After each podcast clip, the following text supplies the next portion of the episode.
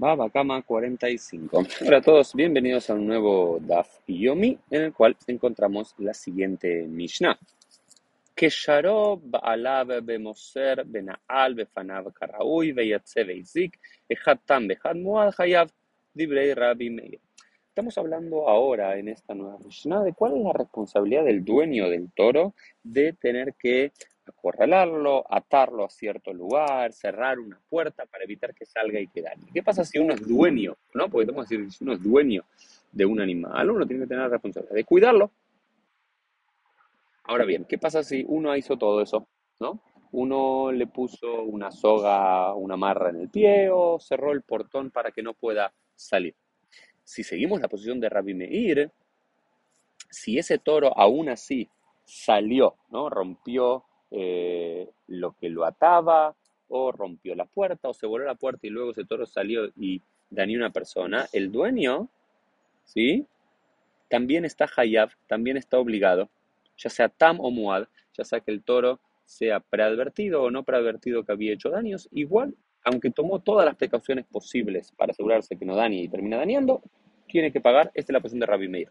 Rabbi Yehuda, digamos que la laja queda como Rabbi Yehuda, Rabbi Yehuda dice Tam Hayab Muad Patur. Si el toro es inocente, si el toro no había sido preadvertido que había dañado a otras personas en el pasado y eh, uno eh, se le escapa a uno y daña a una persona, uno está Hayab, uno tiene que estar obligado de pagar.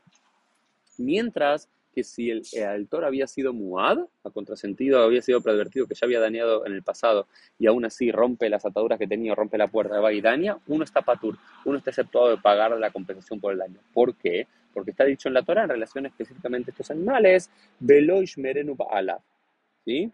Eh, eh, que el caso de que el dueño ah, tenga un toro preadvertido y no se le haya y no lo haya cuidado y, y fue y dañó, tiene que pagar. Pero en este caso, llamar pero en este caso él lo cuidó. Entonces estamos hablando en el caso de que uno hizo todo lo que podía hacer, según Rabbi Yehuda, y, y, siguió el versículo de la Torah que dijo que si sabes que tu toro puede llegar a dañar, hacer cualquier cosa para evitar que, que dañe a otra persona, uno hizo todo, puso toda la seguridad posible, todas las amarras posibles y aún así eh, se escapó, uno no tiene que pagar porque uno hizo todo lo que pudo.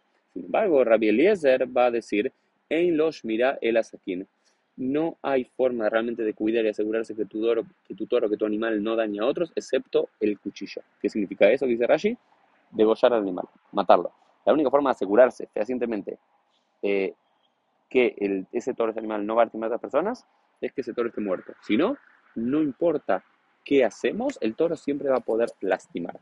La laja queda como rabiuda, pero a mí me interesa bastante la propuesta que dice Rabbi Eliezer, Rabbi y Luego la propia eh, Gemara cierra este capítulo cuarto del Tratado de Babacama con la siguiente braita que apoya la postura de eh, Rabbi Eliezer, que dice, Rabbi Natan Omer, Rabbi Natan dicen, Minayin shelo yigadel adam kelev ra'a betoch beito sulam ra'ua betoch beito, shenemar beiteja.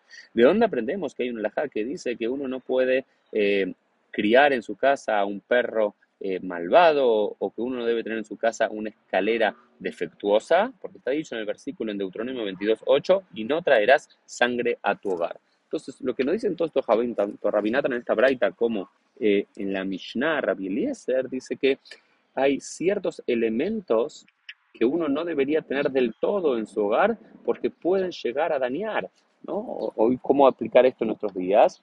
Eh, en el debate de posesión de armas, no importa cuántos seguros, eh, cuántas llaves o cuántos lockers uno pueda tener el arma, siempre alguien puede llegar a una forma, agarrar el arma y matar a una persona, a a una persona, ¿no? Entonces, esta sería la posición de eh, es decir, si vos tenés el arma, tenés un animal, un perro, otro animal que puede llegar a lastimar a una persona, no importa cuánto hagas, igual hay una naturaleza como ese objeto de poder llegar a dañar, entonces hay que no tenerlos directamente. En cambio, Rabiuda va a decir, uno tiene que tomar todas las precauciones posibles. Cuando uno toma todas las precauciones posibles, sabiendo que ese animal o que aquella posición puede potencialmente ser un peligro para otras personas, y aún así una persona sale herida, uno está exceptuado porque uno tomó todas las precauciones posibles. ¿Cuál es su idea? ¿Más como Rabiuda? ¿Más como Rabielezer? Los escucho. Tengan todos un buen día y nos vemos en el Dios mediante en el día de mañana para un nuevo Dafim.